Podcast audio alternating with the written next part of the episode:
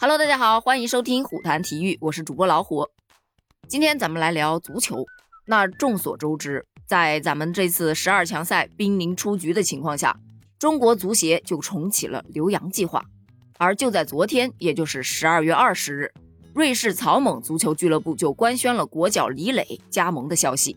根据俱乐部的官方公告显示，李磊将会在本赛季中超结束之后。于二零二二年的一月份正式加盟到球队，身披四号战袍。同时呢，在公告当中，草蜢俱乐部也祝福李磊在本赛季中超能帮助中国国安取得好的成绩。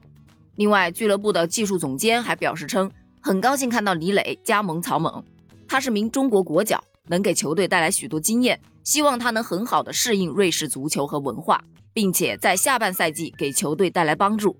而随后呢，国安官方也是送出了祝福。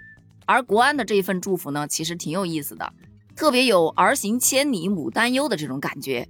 他是这样说的：七个春秋冬夏的一百三十八次出场，贡献了四个进球和十二个助攻。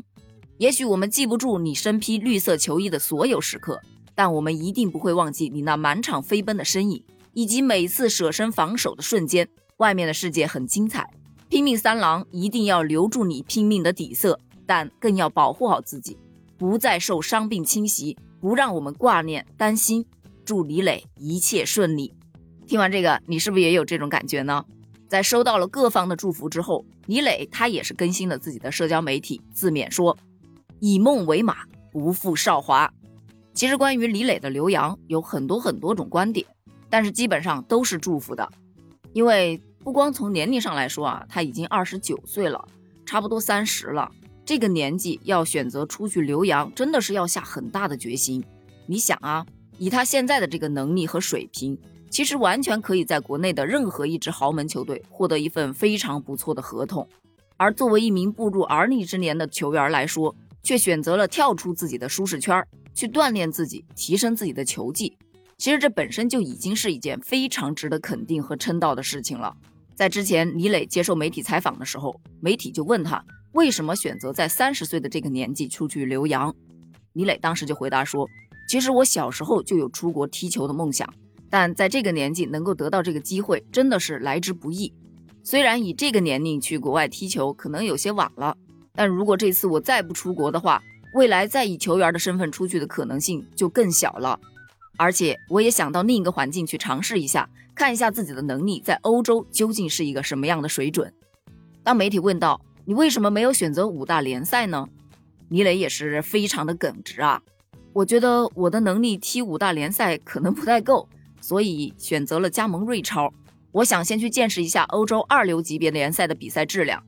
我觉得在我这个年龄去到五大联赛，如果踢不上比赛，那留洋的效果和意义就没有了。通过他的这一番交谈，我真的觉得他是一个目标非常明确，而且特别有想法的球员。他有一颗强大的内心，更有实现目标的决心。选择出国应该是他职业生涯的最重要的一个目标，既可以让自己进步，也可以采取办法激励自己去进步。这真的比什么都重要。而且这种主动跳出舒适圈的雄心与境界，真的比国内某些年轻的球员强很多了。你就回顾一下过去的几个赛季，其实李磊的表现是有目共睹的。自从2015年成为国安的一员之后，从刚到队时候的愣头青，逐步成为了轮换阵容中的常客，再到后来站稳了一个主力的位置，真的是一步一个脚印，把自己的足球道路走得很稳健，进步真的是显而易见。而且他用他全身心的投入和不惜力的奔跑，成为了球队的拼命三郎。而他这次的留洋啊，给国安其实也是造成了不小的影响啊，因为无论他是出任左后卫还是左边卫，都是核心球员之一。而根据赛程的安排来说的话，国安末轮赛事要到明年的一月四号才能结束。那个时候，李磊已经不是合同期内的球员了。那谁来替补他的位置？这就需要国安教练组去做出选择了。而李磊呢，与曹猛签订了一份一年半的合同，前面半年是用来适应的，那么后面他将会努力的去争取一个主力或者是轮换阵容的位置。瑞士超级联赛是通往五大联赛的跳板。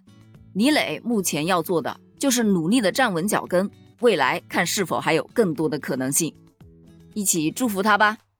好了，本期节目就到这里了。关于这件事儿，你有什么看法呢？欢迎在评论区给我留言哦。咱们评论区见，拜拜。